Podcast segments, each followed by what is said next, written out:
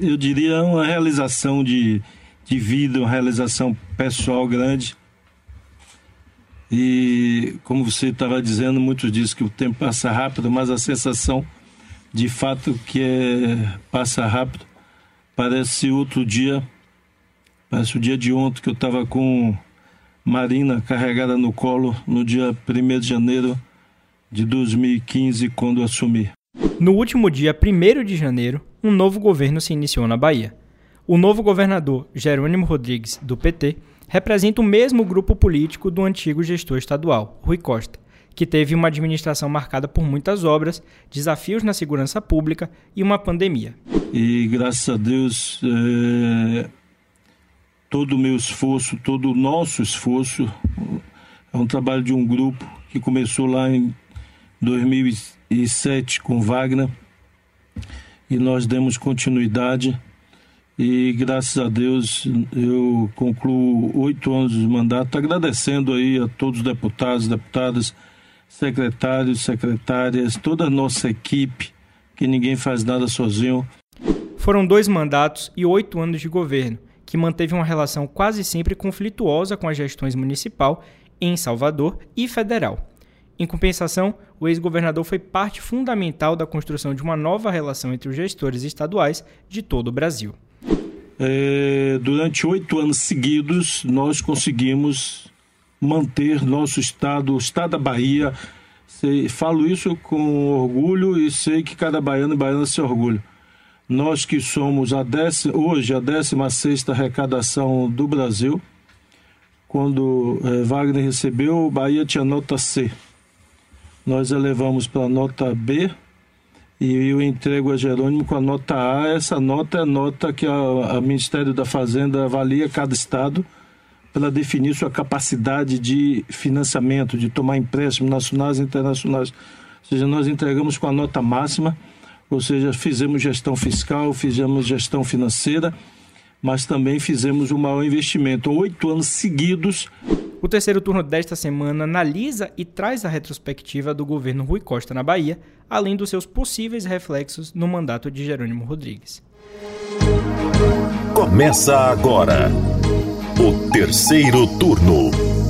Um bate-papo sobre a política da Bahia e do Brasil.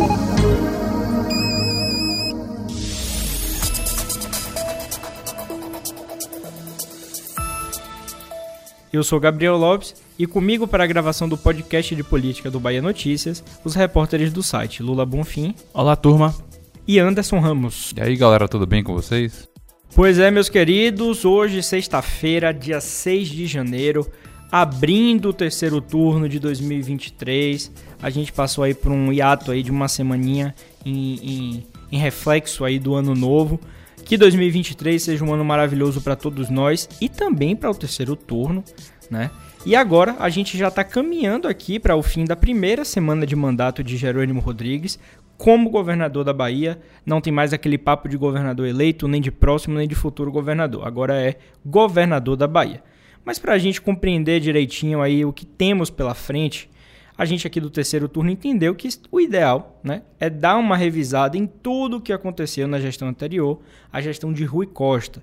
Foram oito anos de governo, uma gestão bem avaliada aqui dentro do Estado, teve sucesso aí em fazer seu sucessor, né, Rui, agora está na Casa Civil de Lula, mas ele enfrentou algumas dificuldades em algumas áreas aqui do nosso estado. Para começar esse bate-papo, vamos lá, Lula.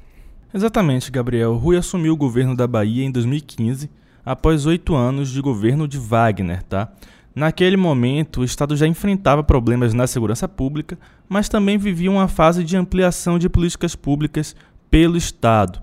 Ao mesmo tempo em que Salvador colocava o metrô para andar e ganhava o hospital do subúrbio através de uma parceria público-privada, o interior da Bahia via reformas em rodovias, programas de instalação de cisternas, etc. Então, qual foi o papel de Rui Costa naquele momento? Dar prosseguimento ao trabalho e aprofundá-lo, né? E até que ponto isso aconteceu, a gente vai discutir no programa de hoje. Então, Lula, uh, vamos começar, né? Já no primeiro mandato de Rui, ele conquistou a fama de trabalhar intensamente e ganhou o apelido de correria, né? Que é, segue com ele até hoje.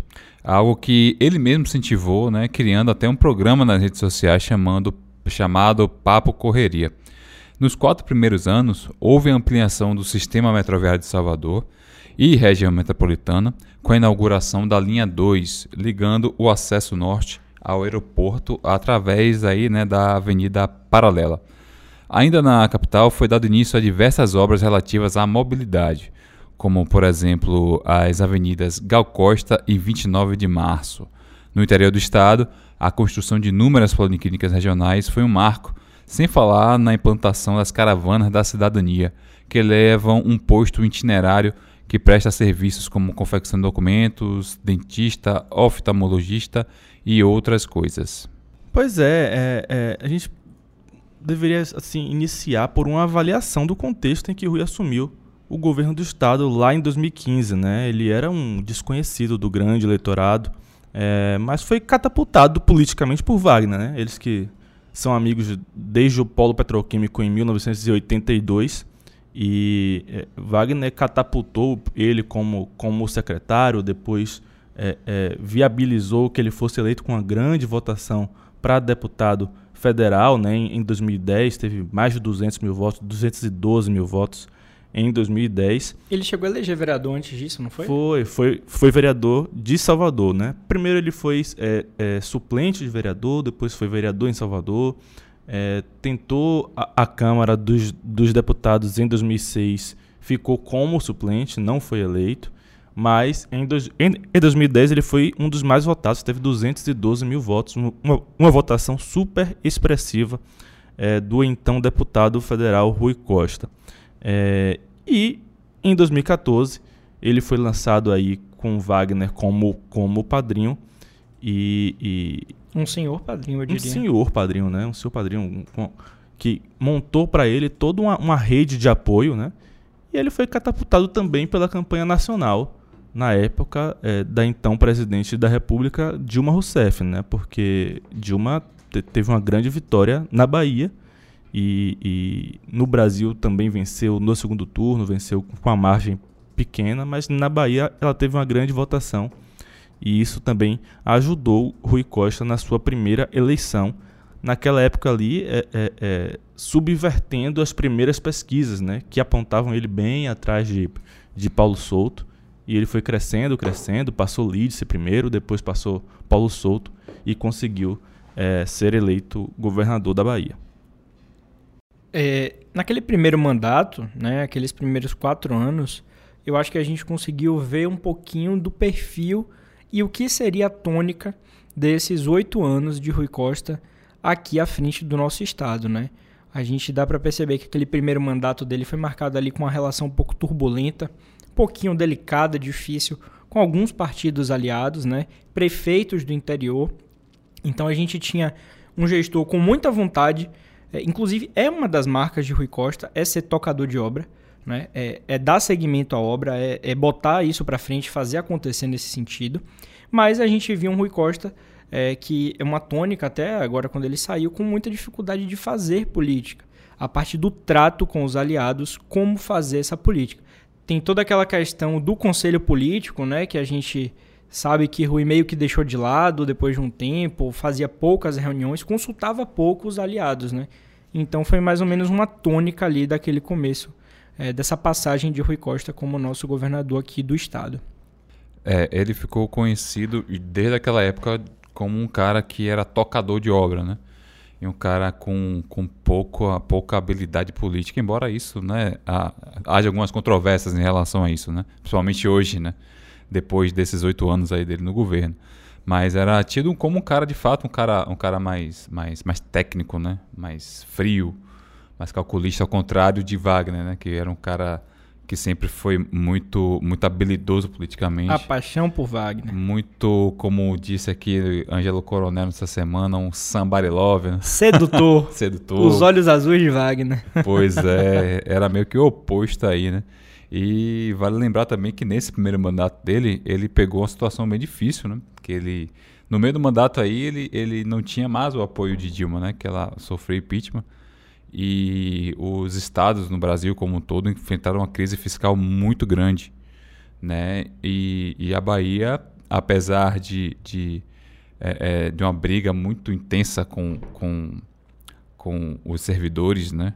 Servidores não, não, não são aí muito fãs de Rui Costa, mas... Excepção, é, é, especialmente as alas da polícia e dos professores, né? Sim, sim. Na educação e também Mas na tem- segurança. É, tem uma galera aí da justiça, tem praticamente todo mundo. Tem uma Ninguém- galera boa, viu? É, É, é, pra gente ter noção, né? é, ele ba- basicamente mal corrigiu a inflação Sim. do período em que ele foi governador, né? e, e atrasado, né? Ele, ele corrigiu agora nesse último ano e, e, e não foi a Uhum. correção completa Justamente. do, do valor perdido né, pelos, pelos servidores nesses oito anos. É, eu lembro que na, na, na campanha de reeleição, um dos discursos dele era justamente é, que a Bahia foi um dos estados que, apesar de ter não ser a primeira arrecadação, era um dos estados que mais investiam e também não, não deixou de pagar o, salário, né? Que isso aconteceu em alguns estados, no auge da crise lá em 2016, 2017.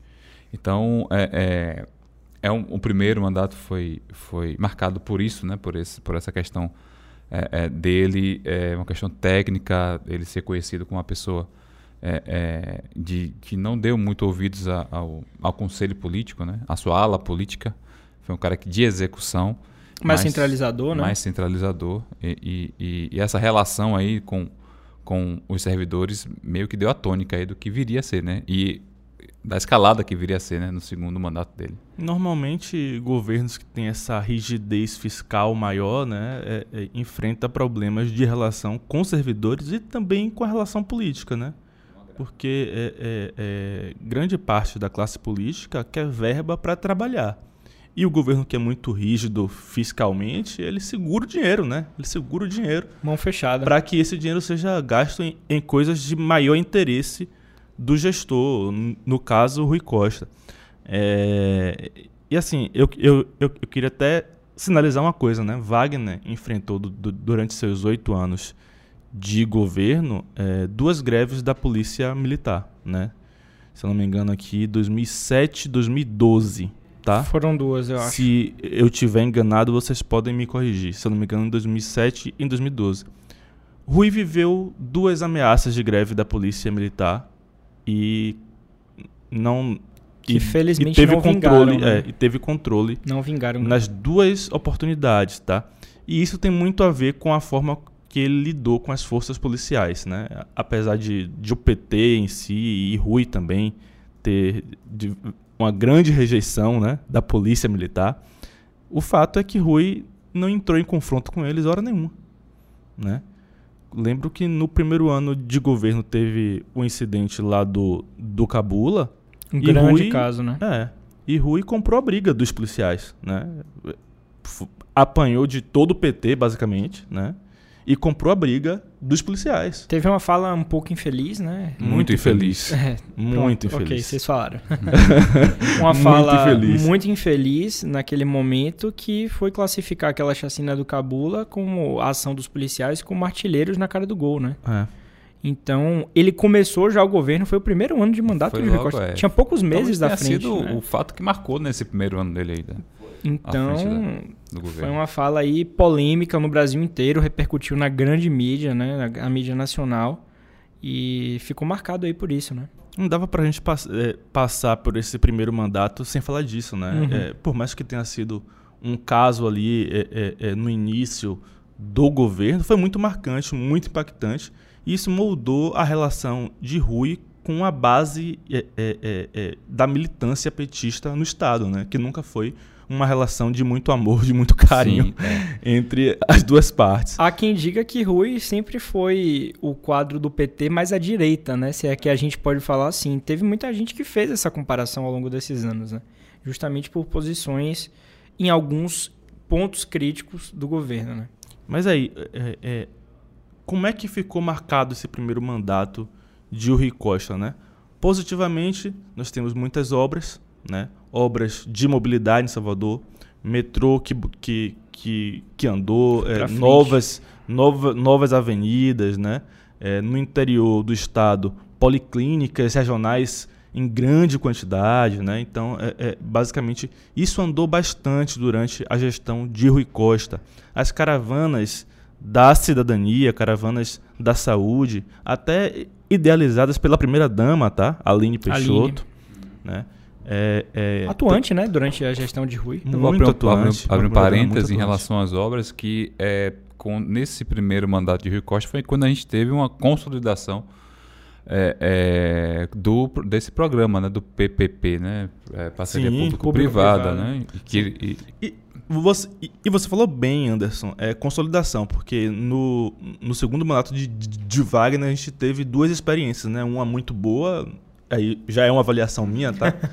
uma muito boa, que é o Hospital do Subúrbio, e outra muito ruim, que é a Arena Fonte Nova.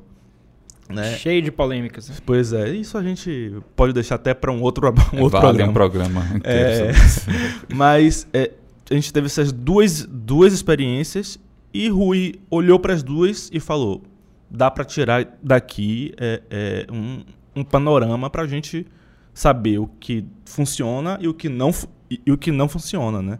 Então o governo Rui apostou bastante nesse, nesse modelo de parcerias público-privadas é, é, para sua gestão.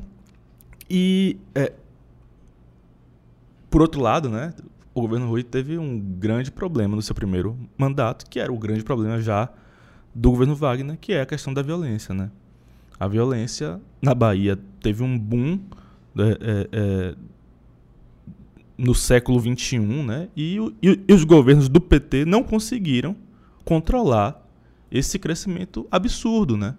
Então, por mais que se que se contratasse mais policial, que, que se comprasse viatura, armamento, etc., o fato é que o resultado não mudou. Há um problema mais complexo, né, Lula? Mais estrutural, né? Não é só a questão de contratar, colocar mais efetivo na rua. Não apenas isso, né? Isso é importante. Tem toda a questão da do que dizem, né, o sucateamento dos equipamentos, das armas, a, o estado das viaturas, isso faz parte de uma grande engrenagem, né? Mas eu acho que quando a gente olha para esse problema da segurança, tem toda uma questão por trás, né? É mais denso do que isso, do que só colocar policiais na rua e achar que isso vai resolver o problema. É. E o último ponto que eu queria citar desse primeiro mandato foi que Rui liderou a, a, a construção do consórcio Nordeste, né? passou a ter uma interlocução maior entre os governadores de todo o Brasil, né? Tem, tem um fórum dos governadores que passou a ser mais ativo e, e nasceu o consórcio Nordeste daí. É, e, e, se eu não me engano, o Rui foi o primeiro, primeiro presidente primeiro do presidente. consórcio Nordeste, né? Uhum. Porque ele foi esse, esse principal líder na construção do consórcio. E aí ele foi para a reeleição em 2014 com esse panorama, né? a ideia do, do, do, grande tocador de obras, né? de, um, de um petista um pouco mais conservador, mais preocupado com a questão fiscal do Estado, né? que, que é, é, não tinha um discurso é, tão à esquerda do ponto de vista ali é, de defesa das minorias, né? Não e poucas ele... vezes a gente viu aí até na imprensa nacional ele ser classificado como um centro-esquerda, centro-direita, é, né? É, não. É, Inter social-democrata. Eu já ouvi, eu já ouvi petistas é, é, falarem é, que o PT da Bahia é a direita do PT, né? Algumas vezes eu ouvi isso. Então, eu acho que tem muito a ver com, com esses posicionamentos de Rui Costa, né? Ele chegou a dizer uma vez que era a favor, algo que é um tabu para a esquerda, né?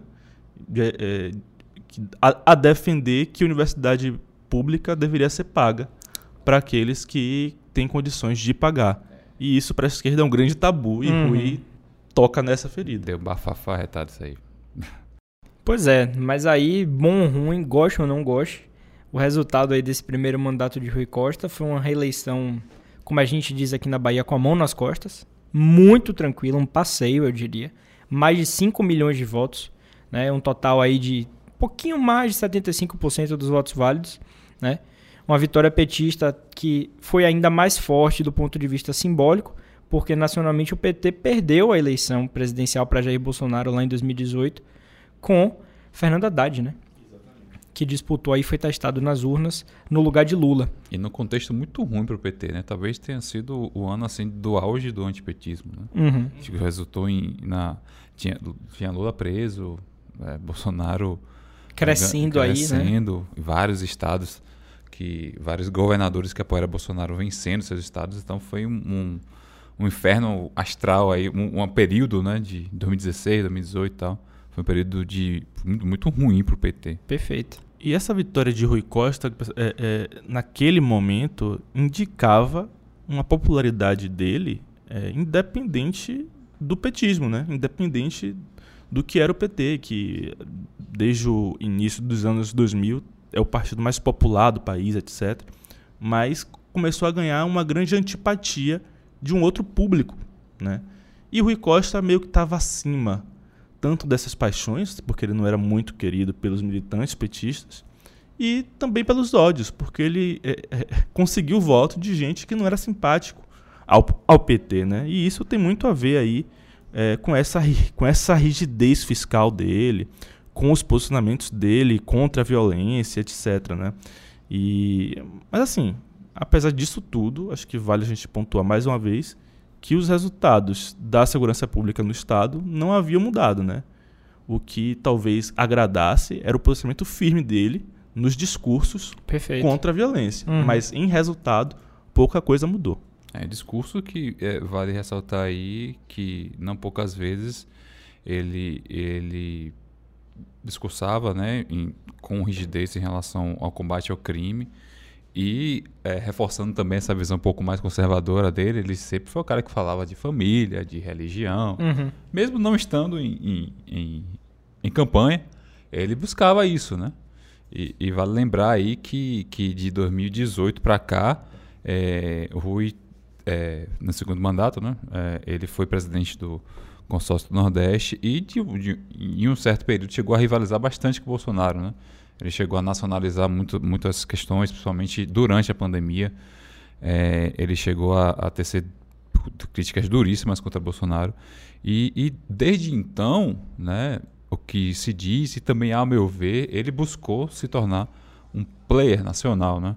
É, tendo em vista aí é, que até é, um ano ou dois anos antes dessa eleição de 2022, é, o principal é, é, é, principal quadro do PT, que era Lula, não, não, não estava. É, não, não, não era possível apto, ele né? disputar apto a, a, concorrer à eleição, ainda tinha esse bate-cabeça dentro do PT, né, de quem seria. Né? Havia uma discussão forte de que fosse até próprio Rui Costa. Né? Então ele se colocou aí como player nacional. Né? Hoje ele está na Casa Civil e. Já mantém, se fala em 2026 aí, né? Pois é, e mantém essa, essa possibilidade aí de ser ele o próximo candidato à, eu, presidência. Você estava falando, Anderson, e eu lembrei do episódio do aeroporto de Vitória da Conquista, né? Bolsonaro é, é, veio, veio visitar a Bahia, né? E, e quando ele anunciou que vinha, ele reclamou que Rui é, teria impedido a polícia militar de fazer, de ajudar na segurança dele em Conquista, né? E, e Rui avisou, ó, aeroporto é área federal. a polícia militar não tem que cuidar de, de segurança de aeroporto. Sei, sei. Aí, meu amigo. e Bolsonaro bateu o pé firme, falou, ó, isso é um absurdo, etc, enfim. É preciso contextualizar aí, né? Naquele momento, já havia o embate de, Bolso, de, de Bolsonaro com os governadores do Nordeste, né? Então, essa briga aí do aeroporto de conquista, polícia militar, etc., tem a ver já com uma rivalidade particular entre Bolsonaro e Rui, né? Bolsonaro já citou Rui Costa várias vezes. Diversas né? vezes, diversas vezes. Tinha, tinha ali uma rivalidade particular. E, assim, qualquer oportunidade que Rui tinha de falar com a imprensa, ele, ele, ele criticava o Bolsonaro, né? A Qualquer... gente já esperava Sim. uma manchete é, não, ele... impactante com a aspa dele criticando o Bolsonaro. Ele falava. Sim. Se a notícia fosse boa, ele falava que era boa apesar de Bolsonaro, e se fosse ruim, era ruim por Porque causa era... do Bolsonaro. né? Foi isso Então, mesmo. é, é, é, basicamente, tinha muita, muito essa, essa, essa rivalidade aqui que aumentou demais durante a pandemia, né? Por falar em pandemia, Lula, eu acho que esse bate-bola né, deixar de lado as questões político-partidárias durante a pandemia no bate-bola aqui, Salvador e governo do estado, foi um ponto muito positivo. A gente já chegou a comentar aqui em outros episódios. Eu acho que vale citar isso falando do segundo mandato de Rui, né? Rui pegou aí, é, no seu segundo mandato, assim como a Semi Neto, que estava gerindo aqui Salvador à época, uma pandemia, né? E aí Bruno Reis está continuando enfrentando aí esse restinho de pandemia que a gente tem. Mas foi muito interessante ver os esforços que tanto a Prefeitura de Salvador, que é a capital do estado, que, querendo ou não, ajudou com a estrutura a atender pessoas do interior que não tinham como ser atendidas em seus municípios, e também o esforço do governo do estado. Né? Baixaram um pouquinho a guarda, baixaram o discurso de campanha depois de 2018, né? E... e vale lembrar que era um ano de eleição, né? Sim, sim teve um ano de eleição municipal, né? Então eles baixaram esse, esse discurso político partidário para poder atuar em prol da população. Eu me lembro que o começo da pandemia foi muito delicado, a gente não tinha informação das coisas. Era um cenário de incertezas. Logo que foi decretado a questão de você ficar em casa, não existia a obrigatoriedade das máscaras. A gente não usava máscara, a gente não sabia que era necessário usar máscara. Até que foram chegando mais informações, OMS, né, os ministérios, as secretarias, adotamos a questão da máscara, do álcool em gel já tinha sido adotada, e era um pânico, né? A gente não tinha certeza de nada, não sabia como é que funcionava. Então é um ponto que eu destaco como positivo, sim, que foi esse bate-bola entre o governo e a prefeitura aqui de Salvador na pandemia e ambos críticos à gestão de Bolsonaro durante a pandemia. A tá? Semineto totalmente descolado de Bolsonaro Naquele depois da eleição momento, de 2018. Exatamente. exatamente. É, foi a partir daí Não, que eles né, é, sim. se descolaram totalmente. Totalmente. É, a, a, partir de março de 2020, a Semineto rompeu totalmente com, com Bolsonaro. É, lembrando que no episódio do aeroporto de Conquista, a Semineto foi receber Bolsonaro lá. Né? Tem até uma foto emblemática que o PT usou e abusou durante a campanha de, Ele ao lado, né? de, de, de 2022, que era a Semineto ao lado de Bolsonaro, abraçando, rindo, etc. Só que a partir de 2020 isso mudou completamente, muito por causa é, desse posicionamento absurdo do governo federal é, diante da, pan da pandemia, que tanto a prefeitura de Salvador, sob, sob a Semineto, quanto o governo do estado, sob Rui, é, é de, estavam juntos em discordar, né? Eles estavam juntos é, é, para falar, não, a gente precisa de medidas conjuntas, sérias, baseadas na ciência, para enfrentar esse momento difícil. E eu, eu, eu, lembro até de uma, de uma situação interessante, né? Que foi quando, durante a pandemia, né? A, a, a empresária Paula Lavigne gravava vídeos do marido Caetano Veloso, falando um monte de besteiras, filosofias da vida, etc. E um desses casos, é, ele estava sentado no sofá lendo alguma nota e ele estava feliz, rindo. Ela falou o que foi? Ele falou: Não, estou muito feliz porque na minha Bahia o governador Rui Costa e o prefeito Grampinho, ele se referiu assim a Semineto. Até pelo elogiar, juntos, é, estão juntos para combater a pandemia. Então eu estou feliz. E foi uma é. verdade, né? A gente isso tem que massa. ressaltar isso mesmo. E precisaram se unir, né? Porque o, quem deveria é, tomar conta da, do embate ao vírus, que era o governo federal, não fez isso, né? Tava nos estados e municípios né? que, que, que, não se uniram sofreram muito com, com isso, né? Basta ver aí Manaus, o que aconteceu. Eu não gosto né? nem de lembrar desse período, aquela defesa do tratamento precoce, que a gente já sabe que é ineficaz, não é que não é comprovado, pois é que é, não é eficaz, então, né, para a questão da Covid são tempos que eu quero deixar realmente no passado, mas importante para a gente lembrar né, de todos esses casos, de como foi o enfrentamento da pandemia aqui no Brasil. No todo, acho que o governo Rui foi bem avaliado durante a pandemia, apesar de dois problemas, né? O primeiro é que é, é, ele não conseguiu achar uma solução para a questão da educação. Uhum. Né? Curiosamente, o secretário era Jerônimo Rodrigues, o, o atual governador do estado, né? É, é, mas a Bahia ficou parada na educação porque não conseguiu achar uma solução para as crianças estudarem de casa. Uhum. Né? Não, não, não se encontrou um caminho para isso. E isso foi um ponto crítico da, do segundo mandato de Rui Costa. Né? Teve também a questão dos respiradores, o Estado acabou levando um golpe, pagou é, por algo que não, que não foi entregue, né? E, e houve denúncias de corrupção, etc. e tal.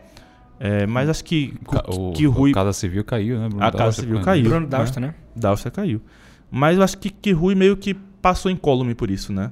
É, é, é, claro, teve muita acusação, dedo apontado, etc. Mas juridicamente Rui meio que passou sobre isso, sobre essa questão. Mas são coisas que precisam ser pontuadas sobre o segundo mandato dele. É, é, eu acho importante. E a pandemia meio que também eu acho que atrasou algumas obras que, que estavam planejadas, que estavam sendo Com pensadas certeza. e não foram entregues ainda, né? Algumas nem começaram. Tem umas antigas, né, Lula? Que é um calo tipo o metrô era. Exato, exato. Essa ponte Salvador A Itaparica. ponte Salda Taparica, que não iniciou, né? Eu, eu, eu, cheguei, eu cheguei a entrevistar João Leão, acho que em 2020, se eu não me engano, ou 2021, não lembro exatamente agora quando foi. 2021. E ele falou, ó, é, a, a- a gente começa as obras da ponte aí em setembro de 21. Né? Nós estamos aqui em janeiro de 2023 e as obras não foram, não foram iniciadas ainda. O tempo passa. Então, é, é, isso precisa ser colocado, precisa ser dito. É, é, as coisas é, é, estão um pouco paradas aí na Salvador Itaparica. Teve um outro atraso, só um, um adendo. Anderson, Marcos Cavalcante, o então secretário de infraestrutura aqui, né, que agora é, faz parte lá da Casa Civil com Rui no PPI, virou quase um sócio aqui do Bahia Notícias nas pautas. Anderson entrevistava ele toda oportunidade que tinha e era muito interessante porque ele atualizava a questão da ponte, falava com a gente, e aí teve mais um empecilho, mais um. é, que não é empecilho, né? Era uma obrigatoriedade, fazia sentido o que a Capitania dos Portos estava falando, que era a dragagem para o acesso aqui ao Porto de Salvador, para que quando os navios fossem manobrar, não tivesse a ponte atrapalhando, né, Anderson? É, é, sempre, sempre tinha alguma coisa, né? Alguma novidade, né? Das vezes que a gente perguntava para para Cavalcante, sempre tinha algum, alguma data a mais, né? sempre prorrogando, prorrogando, prorrogando. E, e veio essa questão aí da dragagem, né? É, e de fato já começaram os estudos e tal, mas assim, previsão mesmo a gente não tem. E ano passado é, surgiu mais um empecilho que foi a guerra na Ucrânia. Subiu o valor da subiu, obra, dobrou, né? dos insumos, Praticamente do dobrou. Essa foi material. De todas as explicações que eu já ouvi nos bastidores sobre o atraso, essa, é- é- essa foi a que mais me convenceu, tá? Segundo me falaram, os chineses falaram, ó, por esse valor aqui, eu não consigo mais fazer a obra. Quantos bilhões já temos? Nove? Acho que eram 10 É, bilhões, já- né? Já estava na cifra dos 10. acho que eram 10 bilhões. Por esse valor aqui, eu não consigo, não consigo mais fazer. Tá tudo mais caro, não consigo entregar. Se aumentar para tal valor, aí eu, aí eu consigo, né? E a, a justificativa é essa, que tá parado, porque existe aí um desencontro entre os chineses, que vão executar a obra, e o governo do estado, que vai custear com a maior parte da obra Numa PPP. é, numa PPP, exatamente. E aí não encontraram ainda o, o, o consenso para dar início à construção. Mas tem outras coisas que estão atrasadas, tá? Tramo 3 da linha 1 do metrô, nova rodoviária, né? Coisas que deveriam ser entregues agora em 2022 e é, não terminaram ainda. Faz parte do atraso e tal, mas a gente precisa também citar Claro. que as coisas estão tão fora do prazo, né? Tem um que é tem um um- calo também, né? Ainda tem o VLT do subúrbio, né? Uma obra muito polêmica, né? Que, que tem, tem alguns anos já que está. Que na não é fase VLT, né, de- gente? É, um pois monotrilho. Mas é o nome, né? É, é o nome. Rapaz, se você falar que o, que o céu é vermelho, ele vai ser vermelho? Enfim. É a obra que está rolando aí, né? é, há um bom tempo e que também encontra várias dificuldades, apesar de estar andando um pouco é, a passos de quase tartaruga aí, A né? oposição já bateu bastante. É, Vereadores aqui de Salvador também.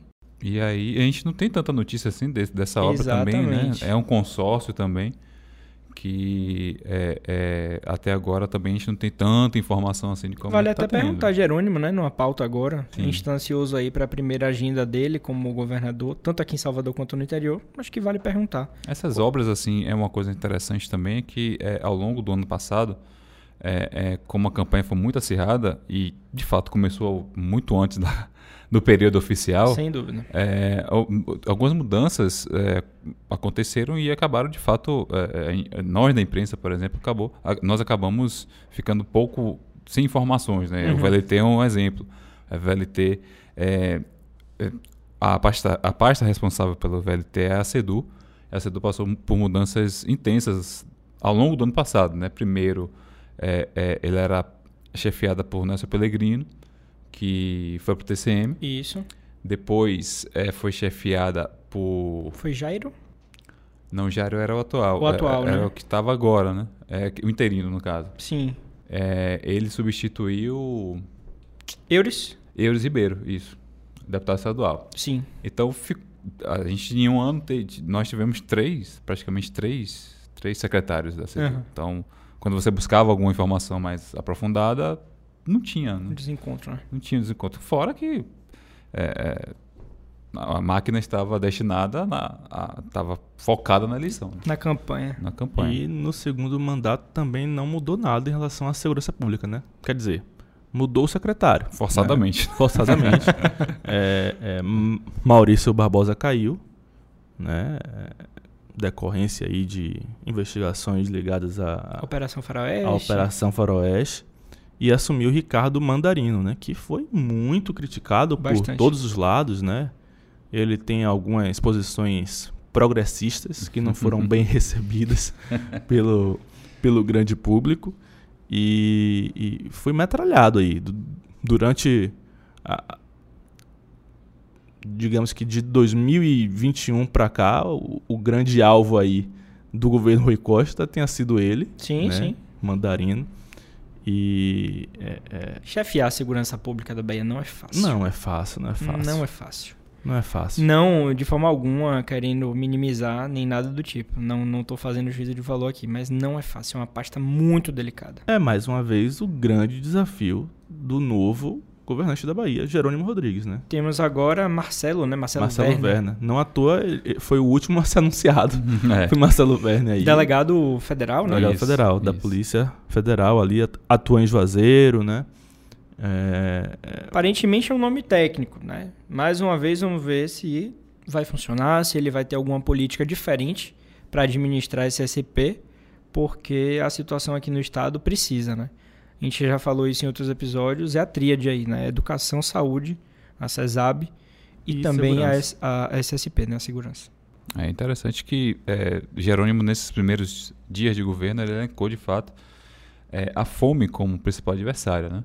É claro que a fome culmina também na violência. Né? Sim, tá atrelado, né? É, mas o discurso da violência ficou um pouco esquecido Uhum. aí, Jerônimo. Né? Então, vamos ver aí como é que vai ser, vão ser esses curioso primeiros isso, né? meses. Né? Curioso isso, mas é, eu acho que tem a ver com a questão mais pessoal dele, né? Acho que tem um alinhamento também com o governo foi federal, algo... né? É, também. É. Lula tem falado muito falado disso. muito Ele disso. tem, Combate tem, tem É. trabalhado bastante com essa coisa do trabalho em conjunto, né?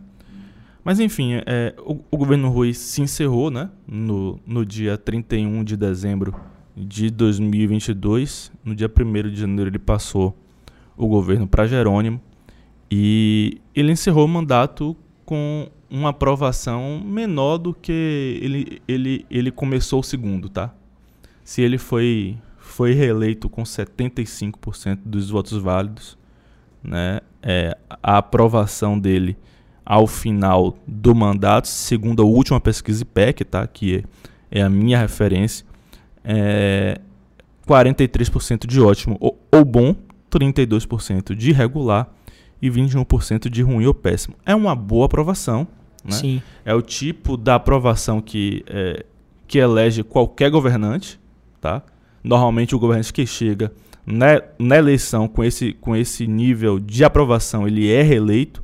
Então é uma, é uma boa aprovação, mas tem uma quedinha aí em relação ao, ao primeiro mandato, né? E eu acho que isso tem a ver com o enfrentamento mais forte que Rui fez com o bolsonarismo durante o segundo mandato e ele perdeu grande parte da simpatia do eleitorado conservador aí do Estado. Né? Não sei se, se, se vocês avaliam dessa forma. E a eleição de Jerônimo terminou sendo uma grande vitória pessoal de Rui, tá? Eu vou contar até aqui, acho que eu já, já, já cheguei a falar algumas vezes sobre isso aqui, mas Rui era um cara que, durante nossas pautas aqui fora, quando ele via imprensa, ele franzinha assim o rosto, a testa mostrava as rugas, sabe? Ficava tenso, não gostava muito de falar com a imprensa. E aí, bicho, quando eu fui entrevistar esse bicho no, no dia do, do primeiro turno, tá? Após, após a apuração do primeiro turno ainda. Ele já era outro, tava sorrindo para a imprensa, feliz, feliz da vida, sabe? Tava, tava leve. E daquele momento até o fim do mandato eu percebi Rui muito mais leve. Com a imprensa, ah, assim. Só tinha motivo para comemorar, né? Vida. E eu acho que tem a ver com essa vitória pessoal dele, que foi a eleição de Jerônimo Rodrigues. Ele foi muito criticado, né? Vale lembrar aí na eleição de 2020 por ter escolhido o Major Denise, um foi policial um erro. militar, né? A pulverização ali da é, esquerda foi é. um erro, né? A pulverização foi um erro batido por diversos aliados, né? Ele mais uma vez concentrou demais nele é, é, Tudo, as né? decisões. Tudo, né? Ele, ele esvaziou o Conselho Político, esvaziou o Conselho Político. Durante ninguém. a gestão de Rui Costa, o Conselho Político não, não, não existiu, basicamente, né? E, e, reclamaram bastante disso internamente, tá? Nos bastidores, inclusive, alguns petistas é, é, é, bateram muito nisso que Rui Costa decidia tudo sozinho. Uhum. E claro, essas críticas chegavam a ele, né? Então ele se, ele se, ele se, ele se via pressionado até, inter, até internamente quanto uh, à necessidade de vitória do grupo político em 2022. Vencendo, ele também chamou para si a responsabilidade da vitória, né? Pois é, ele é, e essa vitória pessoal dele, né, que não deixou de ser, até porque é, Jerônimo foi uma escolha que passou muito mais por ele do que por Wagner, embora Jerônimo seja uma pessoa também benquista por Wagner. É, é, nunca se for para a Casa Civil, né? Isso não tenha dúvidas, né? Então ele se tornou um player gigantesco dentro do PT, apesar de ter resistência né? é, no partido de forma nacional, não só porque é ruim, mas também porque é nordestino, né? Pessoal então, de São Paulo, né? A gente sabe que é, é, é mais difícil alguém daqui conseguir um destaque a nível nacional. Mas Rui conseguiu isso, né? Conseguiu manter a Bahia como o estado onde o PT, o maior estado que o PT governa, né? É, a gente vem falando aqui já há um tempo, né? Que antes da eleição se imaginava o quadro era diferente, Neto era o, era o favorito aqui, enquanto o Haddad era favorito lá em São Paulo e acabou se invertendo tudo, né? Uhum. Haddad não ganhou, Neto perdeu e a Bahia continuou sendo governada pelo eu, PT. Eu vou dar um, um palpite arriscado, mas eu acho que aqui eu, eu, eu não sou apenas um apresentador, sou também um analista. Uhum. E cabe aos analistas se, se arriscarem um pouco, né? Eu acho que Rui é o nome do PT mais próximo de disputar a sucessão de Lula hoje, Sim. tá? Quatro anos pela frente, muita coisa pode acontecer. Está numa pasta estratégica para isso? É uma pasta estratégica para isso, mas ao mesmo tempo é uma pasta em que, é, ao mesmo tempo que, que você tem visibilidade, você é um alvo fácil. Pode ser minado, tá? né? Pode ser minado muito facilmente. Eu, eu gosto sempre de lembrar o seguinte, ó, quando o Lula assumiu em 2003, existiam dois nomes no PT, tá? Que eram considerados favoritos à sucessão dele. Um era Antônio Palocci, ministro da Fazenda, curiosamente hoje é Haddad, e o outro era Zé Dirceu, ministro da Casa Civil, curiosamente hoje é Rui Costa. Tá? E os dois caíram no meio do caminho. Acabou sendo escolhida Dilma Rousseff, que entrou, entrou no, no governo Lula como um quadro técnico. Né? Ela era mais ligada ao PDT antes, não era ligada ao PT e terminou sendo a candidata de Lula. Então, quatro anos tem muita coisa para acontecer. Mas hoje eu vejo Rui Costa como o nome mais próximo da indicação, inclusive por ele ter um grande padrinho, que é Jacques Wagner. Jacques Wagner, pessoal, era o, era o preferido de Lula para o substituir em 2018, tá? Haddad não foi a primeira opção de Lula, foi foi Jacques Wagner. E, e Rui tendo Jacques Wagner como padrinho, ele se cacifa ainda mais para ser esse nome em 2026. A relação tá tranquila atualmente, né? Rui Wagner. A gente sabe que já passou por alguns obstáculos, algumas pedras no sapato, mas hoje a gente vê que tá mais tranquilo, né? Tá bem melhor, né? Eu, eu tenho visto o Rui desabafar em relação a isso a cada, a cada oportunidade, né? Chorou, né? É, chora. Não, nossa amizade de 42 anos, ninguém vai destruir isso, etc, etc. E, e ele tem culpado forças ocultas, tá? Ele tem culpado forças ocultas, tem culpado a imprensa, não, porque... Intriga da oposição. É, sim, sim. inventaram uma história aí entre a gente, nada vai afastar a gente, você é meu amigo, irmão, e chora, etc. É, mas vivem hoje uma relação de, de, de amizade pacífica, tá? Neste momento, tá pacífico.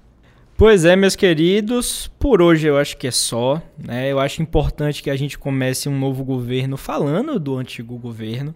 Né? Afinal de contas, Rui Costa passou oito anos governando a Bahia, que é o nosso estado.